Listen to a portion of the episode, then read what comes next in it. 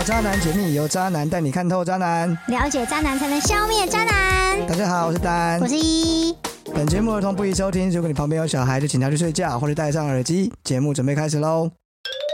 欢迎回到渣男解密。大家都听过，很多男生有这个所谓的处女情节。我这个人呢，是觉得这个东西蛮无聊的，而且说实在话，处女呢，除了还没有开封过之外，它基本上是没有任何好处可言的、因为通常呢，通常来说啦，处女在床上的表现都是不太理想。哎，这是理所当然的。你自己想想看，哪一件事情你要做得好，不需要练习，对不对？所有的事情，你想要变成专家，都需要时间练习呀、当然也包括了性事这一回事。所以呢，性生活要美满，最重要就是旗鼓相当，做起来才有乐趣，没错吧？如果彼此等级差很多，是不是需要时间来磨合？磨不磨得起来还是不一定嘞。对，所谓的磨合就是你要带他，他不会啊，所以你要教他啊，你要开发他，要引导他，很辛苦好吗？所以呢，我这个人是真的没有什么处女情节，就算有，嗯，就算有，应该也是排斥而已啊。对我没有，我真的蛮不想碰到处女的，很累。所以呢，今天的读者来信发生了什么事情？原来是有一个女生，她说自己好像有处女情节，到底怎么回事呢？为什么女生会说自己有处女情节？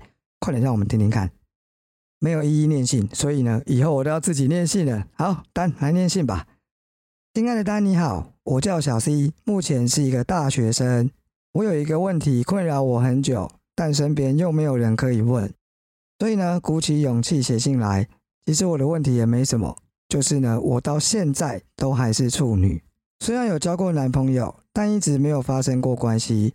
从小呢，我家人也会跟我说，女生不可以随便把第一次给别人，是没有说要到给老公这么严格啦。但久而久之，我也觉得好像不能随便给别人，也开始会担心未来的老公发现我如果不是处女，他会不会很失望？所以变成呢，我都不敢跟男朋友发生关系。我一直想这个问题，想到最后，突然发现我这样是不是就是处女情节？但可不可以用男生的角度告诉我，我到底该怎么办？我上一个男朋友也是因为这件事情才分开的，拜托拜托，谢谢你。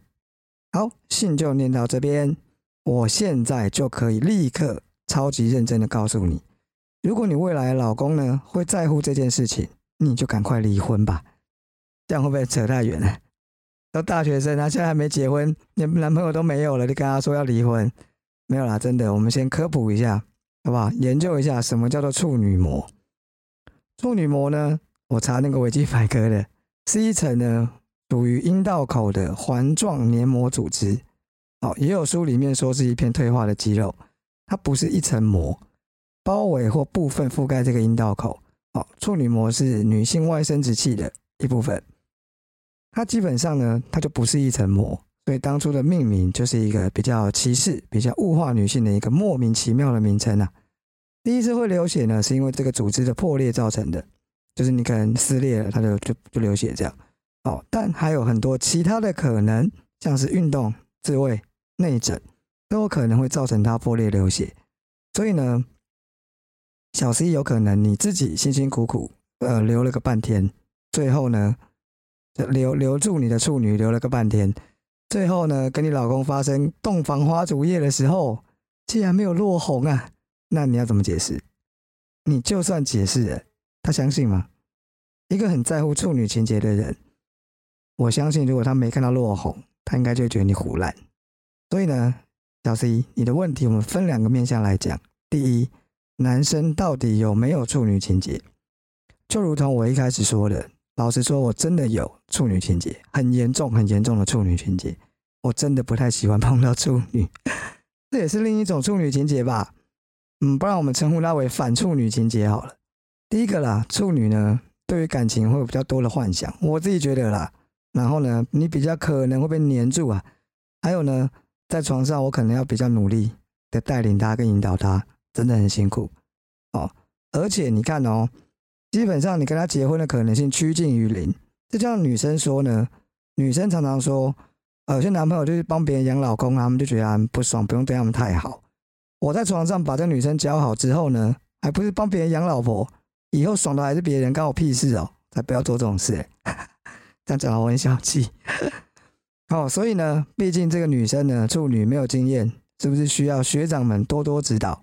除了我这种之外呢，除了我这种想法以外啦，当然还是有很多食古不化的男生会有这种问题。如果你碰到了，我就建议你立马换一个。都什么年代了？而且我觉得，呃，真的真正的问题不是说什么处女情节，而是呃，他会把女生当做一个物品，才会有这一种我是不是第一个使用的概念，没错吧？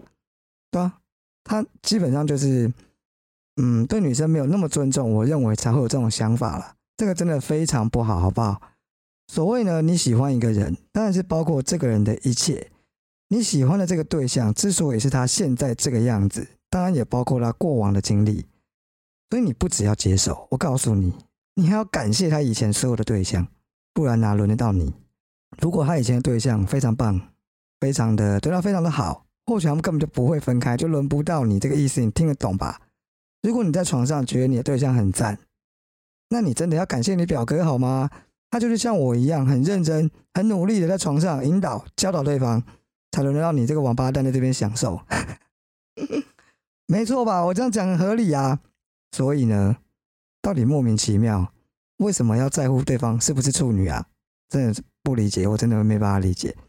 哦，当我看到对方的知道对方是处女的时候，我真的一点都不会开心，我只会感觉到更大的责任还有压力，好吗？所以呢，各位男性听众，如果你是一个有处女情节的人，就麻烦你好好思考我这些话，OK？好，再来，我们回答小 C 的问题是，这不是他的问题啊。告诉小 C 的事情是，什么时候可以付出你的第一次？我记得呢，我之前常常在节目跟依依会讨论到类似的问题。当时我们讲的可能不是处女，我们是在讲说，呃，你跟一个男生交往之后，什么时候比较适合发生关系呢？对吧？依依总是会说，不要那么快，不可以那么快。可能要交往三四五六七八年啊，没有啦，三四五六七八个月之后再发生关系会比较好。那因为依依不在了嘛，所以呢，这种问题你让我来回答，我的想法就只有一个，我还是一样，你喜欢这个人，他也喜欢你，气氛对了，感觉到了就去吧。想太多这才是在物化你自己，对不对？这是因为，因为性是因为两个人彼此吸引产生的一种行为，不是吗？它又不是一个什么很珍贵的东西，你要对我好，我才要给你哦，对不对？它又不是礼物，你送给他干嘛？没错吧？它就是男女之间很自然而然发生的一件事情，所以我认为不需要去嗯、去更多的时间，然后去想说，我到底应不应该把这个东西交给这个人呢？他值不值得信任？值不值得我托付呢？对，我觉得这种观念也是蛮奇怪的，所以我会建议小 C 啊，想给就给，想做就做，没有错啊，不然不然呢？哦，你呃，你要千挑万选去找一个适合的人来接收，那什么时候可以？这很奇怪啊，所以你自己想做就是可以，只要你不要勉强，不要担心对方，不要怕他憋太久会离开你，你不要因为这种原因去付出。我觉得爱做就做，你懂那个感觉吧？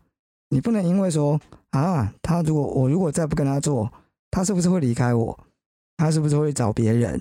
这样子的压力之下去迫使你跟他发生关系，这样是不对的。对，只要你自己心情 OK，我觉得就没有太大的问题。哦，那如果你今天的对象是一个对的人，他应该可以理解、尊重你的选择，但当然你也要尊重他的选择。毕竟呢，男生是基本上离不开性的啦。哦。你可以不跟他上床，但不能不管他性的需求。我这样讲，你可以理解吗？今呃，最近我有跟网友讨论到，就是类似的问题。当两个人在性方面有问题的时候，那要怎么解决对方的需求呢？基本上你有很多方式啊，你可以勤练手技啊，或者口技，甚至足技啊。有些人特殊的性癖好，喜欢这种东西，那不是我对。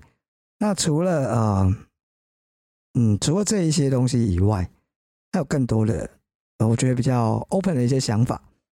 例如说，你们可能可以尝试，嗯，开放式关系，你可以允许他去外面寻找，呃，满足他性的的的一些方法。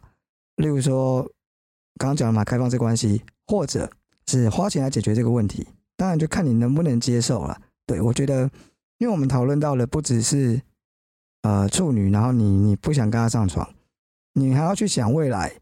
假设你结婚了，或者是对啊，就你结婚了，然后你跟你老公一开始非常的恩爱，然后你们常常的上床，常常的做爱，但是可能过了一年、两年、三年、五年、十年，呃，所有的新鲜感，所有的那些刺激都会慢慢的褪去嘛。对，剩下来的就是 平淡。对，那夫妻之间要怎么维持性事的热热度啦？我觉得这也是我正在想要努力去去研究了一个课题。我觉得蛮困难的。对，怎么长时间的跟一个伴侣，呃，一对一的关系里面，长时间的去啊，不断的寻找新的新的刺激呀、新鲜感啊，怎么样一直维持两个人在房事上的热忱？对，因为我觉得生活中缺了这个东西就是不行啊。你也知道，男生性就跟吃饭一样啊。不对，我可以不吃饭，但是我不能不上床。所以比吃饭还重要啊！怎么可以嗯随随便便去解决它呢？不行，一定要很热忱，好吗？好，所以呢，刚刚讲到哪里？对哦，你不可以不管他的性需求，这样你理解了吗？以你这个处女而言呢，你可能就是我也不知道哎。叫你让你男朋友去外面找，你应该是没办法接受的。所以那你就看看你能怎么样去跟他解决这个问题喽。如果你真的不想跟他上床的话，当然啦，最后呢，我还是觉得要建议你，找这个经验多一点的比较好，知道吗？找一个懂比较多的学长，因为啊，你就是个菜鸟，你需要指导。结果你再找一个菜鸟，我看他真的很灾难，好吗？两个菜鸟真的非常的灾难。我想想看，我有没有听过这种？我应该有朋友是这样啦。对，那当他们跟我们，当他跟我们分享他的第一次的故事的时候，有的时候都会觉得蛮搞笑的。对，所以呢，如果你想要好好的享受性的话，建议你第一次不要找一个菜鸟。对，会真的蛮蛮可怕的哈。好，嗯，最后我再补上我碰过的一些处女好了。对，其实。我有朋友听过，我碰过几个啦。我有朋友听到这件事情就跟我说：“天哪，你怎么会碰到那么多个？”他一个都没碰过。可能没有碰过处女的男生朋友会对这个东西有点好奇，但是基本上我真的觉得不是什么好事啊。有的时候真的蛮倒霉的，对方啊，因为我，嗯，刚好他碰到我是在我比较年轻的时候，你知道，年轻人血气方刚，技巧就不会很好。是这样讲吗？有没有年轻人血气方刚、技巧又很好的？我不知道啊。但当年太年轻的时候，就像呃，反正年轻人就会比较自我一点，不管是在生活、感情还是床上，都比较自我一点。所以呢，男生可能当时我会比较在乎自己的感受，比较忽略了女生的感受。再来就是呢，年轻人因为都看 A 片嘛，会被日本 A 片害得很深啊，各位男生。不要在床上施展你在日本 A 片里看到的技巧，好不好？那都是胡乱的。所以呢，其中一个女生是在我大学的时候，呃，发生的这件事情。我真的记得，最后送她离开的时候，她的背影看起来是有点摇摇晃晃的，你知道吗？所以我觉得他应该 应该蛮不舒服的吧？对我有点内疚哦，但是我好像也没有办法多做什么事情。对，好，再来就是呢，我有碰过一个处女。她自己说是啊，但是她没有流血，就是没有落红啊，嗯，好像也没有痛的感觉，所以呢，我根本没有办法判断她到底是还不是处女。那她一直跟我说她是，然后我就说哦好，然后他可能觉得我这个态度，嗯，好像在怀疑他，他就有点你知道恼羞的感觉。我就跟我真的是嘛？你为什么不相信？我说，哎，我没有不相信你啊。我说哦了，不是吗？他他可能就认为哈，我听到他的处女之后，我应该很感动。天哪，你是处女，我好开心哦！你把第一次给我，没有好吗？我一点都没有这种感觉。对，所以女生你也不要太在乎，男生也不会太在乎，大家都是平等的，对不对？哦，那这边你也听到，像小 C 你也听到，有些处女呢，她就是没有任何的感觉，她不会痛，她也不会流血。那如果你今天真的是辛辛苦苦留给你老公，哎，老公像我这样跟你说哦，然后可能心里根本就想看乱讲一通，你看你根本就不是在这边给，这时候你要怎么办啊？对，如果你真的这么在乎这件事情，我觉得现在不是有那个吗？处女膜修补手术哦。还是什么东西，还是塞个血袋在里面，我也不晓得啦。反正呢，你真的这么在乎事情这件事情，你就尽量的去随心所欲。然后呢，等到你要结婚的时候，你再去靠科学的力量，靠现代医学的伟大，去帮你把这件事情给解决，应该不会太贵吧？自己上网查，这主意怎么样？不错吧？哦，反正呢，刚刚讲这一位不流血又不痛的，嗯。我没有办法判断了，我也不是很在乎。但如果真的要判断一个人他是不是处女的话，基本上就算没有流血，然后没有很痛，他应该都会陷入一种很紧张的状态，就是因为毕竟经验没有或是比较少，他在床上的表现真的会紧张。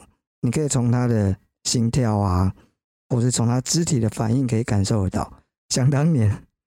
我不管是第一次还是前几次好了，都会非常的紧张，手会发抖。对，你那个那个感觉真的很好笑，你知道吗？一个一个男生可能在脱你的衣服，然后手一直发抖。现在想想都觉得蛮丢脸的，好吧？我也是到了比较可能经验稍微多了，例如说三五个之后，慢慢比较能克服跟一个女生第一次要发生关系的时候的那一种紧张感，好不好？后面都变成快感。好，最后呢，我们帮小 C 总结一下。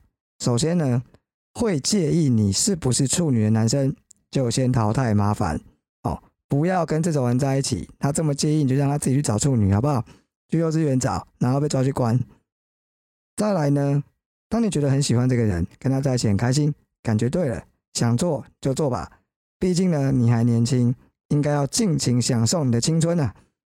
那结婚的事情呢，老公的事情呢？你就交给医学吧，就去做一下手术，我相信很容易就可以解决，好不好？希望呢，我的回复有帮助到你。如果有任何问题，可以再来信哦。然后这边顺便讲一下，各位有事没事都可以写个信来，好不好？有问题都可以写信来聊一聊，我们会啊，没有我们，只有我，我会努力的回复你的，好不好？希望能帮你们解决各种感情上的疑难杂症。那如果呢，你想要大家给你意见，你可以加入社群。那个匿名的社群 Line 的，在上面呢有比较多的人，大家可以有各种各式各样的意见来帮助你。哦，那如果你希望一对一聊天，你可以加官方账号，我会陪你聊，好吗？那今天就进入到下一段喽，查新闻。好，第一则新闻：台中渣男想与前妻复合，竟有电子烟当诱饵，霸王硬上弓得逞啊！我真的觉得。这篇新闻我看了很无奈的是这个标题，他用电子烟当诱饵，霸王硬上弓得逞。结果我真的以为他这个写法会让我以为这个渣男呢去诱这前那前夫嘛，对不对？他想要跟前妻复合，所以他就去跟前妻说：“哎，我有电子烟，你要不要抽两口？来来来，抽两口电子烟很好抽哦。”然后前妻竟然说：“哦，好，我好想抽，我就去。”然后就被霸王硬上弓。这个标题你不觉得听起来很像这样吗？但其实，呃，他是跟假借拿电子烟约前妻见面，所以可能是他电子烟放在前妻那，或是怎么样。然后呢，不顾前妻反对，硬上得逞，在法庭上坦诚他是想要挽回才会有此举动。结果呢，被判了，嗯，就性侵害吧，三年四个月。所以哈，各位男生，你不要以为像有些男生，嗯，不管对。前妻、前女友，甚至是现任的老婆或是女朋友，在性的方面有一种好像自己可以为所欲为的感觉，其实这是错的，好吗？就算是现任女友或老婆，你违反她的意愿，她依然是可以告你性侵害的，只是比较难、比较难举证一点，但也不是不代表你可以为所欲为，这样懂吗？好，第二则新闻：高雄名医出轨，正宫揪八十八段极乐铁证。他下场惨了。高雄有一名已婚医师呢，才登记完结婚不久，就偷吃同院的护理师，常常在医院提供的宿舍发生关系，还甚至在农场凉亭做出不可告人的亲密行为，而且通通都拍了下来。正宫得知之后呢，气得向法院提告，求偿百万，诉请离婚。法院判决出炉。然后这个妻子呢，她在呃趁她老公在动手术的时候呢，从她的手机里窃取了有多达八十八段影片，还有老公与小三的亲密照片，对她提告求偿百万。哦。那小三呢？否认侵害正宫配偶权，强调与医师交往时，男方跟他说自己没有跟他结婚，还拿出身份证明，配偶栏没有正宫的名字，被欺骗才会答应跟对方在一起。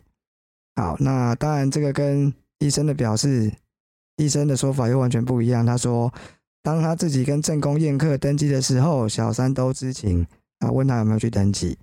对，好。结果法官不采信小三说法，然后还勘验了八十八项偷吃证据，发现医师多次在婚后与小三发生欲举行为，所以呢，呃，情节重大，判两人应赔偿一百万。哇，你看，真的要赔一百万了，对不对？所以呢，啊，各位要吃这个有婚姻关系的话，你要偷吃，记得看看自己的荷包够不够付钱，不然会很惨哦。我觉得法官也是蛮蛮衰的，要看这八十八项偷吃证据。如果是俊男美女也就算了，要是不是的话，我觉得突然觉得有点累。对，还有呢，最后提醒大家，没事不要乱拍东西。你看，假设你是女生，被外流是不是对自己伤害很大？假设你是男生，被抓包是不是对自己伤害也很大？不管你是男生女生，拍拍私密影片都会有很大的风险，好吗？所以呢。没事，别乱拍东西，这样懂吗？好，这一集呢，新闻就到这边。照惯例，没有人投稿渣男鉴定会，拜托大家，嗯，投稿一下渣男鉴定会，好不好？一人一票，救救渣男鉴定会，不然他就要消失了。